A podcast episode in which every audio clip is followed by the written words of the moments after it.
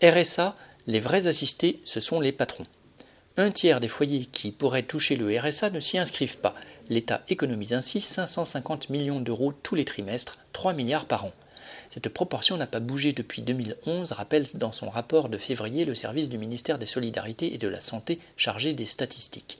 Il cite, parmi les raisons qui poussent certains à renoncer à une ressource pourtant vitale, le manque d'informations, mais aussi ce que vivent citation, des habitants des communes rurales où les services publics sont plus distants et peuvent ne pas vouloir ou ne pas pouvoir faire la démarche, fin de citation, ainsi que la peur d'être dénoncés comme des assistés.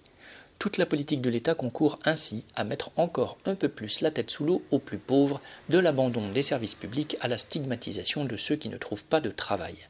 Lors de sa campagne électorale en 2017, Macron avait promis le versement automatique des minima sociaux, mais depuis, rien n'avance. Ça va plus vite lorsqu'il s'agit d'appliquer une réforme réduisant les droits des chômeurs ou visant à contrôler ceux soupçonnés de ne pas rechercher activement un emploi.